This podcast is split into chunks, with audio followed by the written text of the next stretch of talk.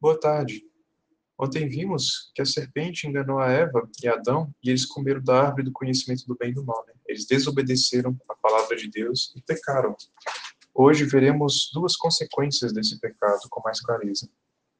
A partir de Gênesis 3:8 diz assim: Quando ouviram a voz do Senhor Deus, que andava no jardim pela viração do dia, esconderam-se da presença do Senhor Deus, o homem e sua mulher por entre as árvores do jardim.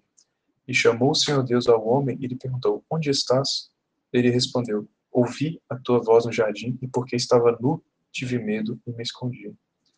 Olha só, em algum momento da palavra do Senhor, a gente viu ele falando algo sobre estar nu? Que havia algum problema para o homem estar nu diante de Deus? Não, Deus não falou nada disso. O conhecimento do bem e do mal substitui a palavra de Deus no coração de Adão e Eva. Eles passaram agora a viver independente de Deus. Se eles obedecessem e seguissem a palavra de Deus, veriam que não havia nenhum problema estarem nus diante de Deus. Mas agora chegaram à conclusão de que a nudez era um problema. Isso é muito bem explicado em 2 Coríntios 11:3, que fala assim: Receio que assim como a serpente enganou a Eva com a sua astúcia, assim também seja corrompida a vossa mente e se aparte da simplicidade e sinceridade devidas a Cristo. Nos tornamos complicados, né? É tão bom podermos ser simples e sinceros diante de Deus, falar, Senhor, eis-me aqui, no tal qual estou. Não adianta botar folha de figueira, não adianta me vestir com nada diante de você, fazer o bem para tentar compensar o mal que eu tenho. Você sabe de tudo, você sabe meu coração. Não adianta esconder, Senhor. É igual aqui em Isaías 64, 6 fala assim: Todos nós somos como imundo, e todas as nossas justiças como trapo da imundícia.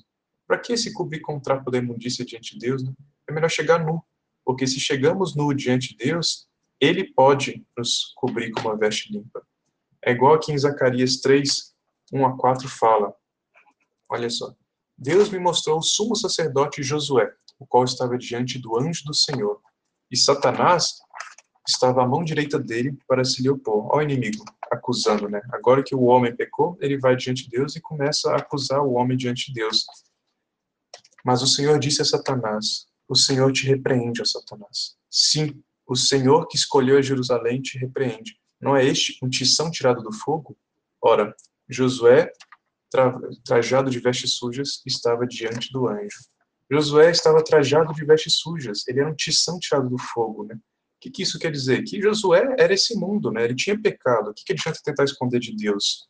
Mas o Senhor logo fala que tomou esta palavra e disse aos que estavam diante dele: Tirai-lhe as vestes sujas. A Josué disse: Eis que tenho feito que passe de ti a tua iniquidade e te vestirei de finos trajes.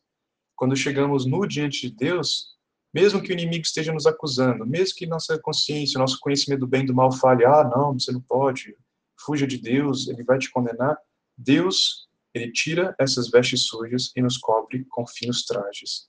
Então, que isso fique de uma lição para nós. Não tentar esconder nada de Deus, nem nos justificar perante Deus mas realmente sermos sinceros e simples. Vamos continuar vendo aqui as outras consequências do pecado. Perguntou-lhe Deus: Quem te fez saber que estavas nu? Comeste da árvore de que te ordenei que não comesses?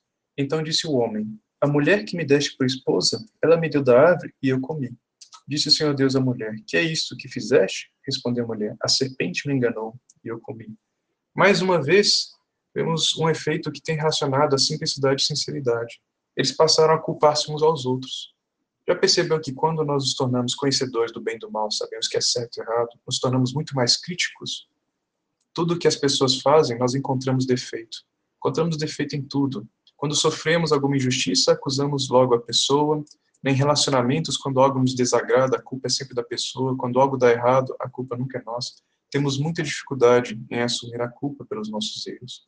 Diferentemente de Cristo, que era inocente e veio à Terra para morrer pelos pecados da humanidade, nós, por causa do conhecimento do bem e do mal, somos críticos e juízes de todo mundo.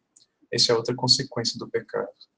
Que o Senhor nos liberte de tudo isso, né? nos dando simplicidade, pureza, nos ensinando a depender dEle e não assumindo nenhuma justiça própria, mas deixando que Ele nos cubra com finos trajes.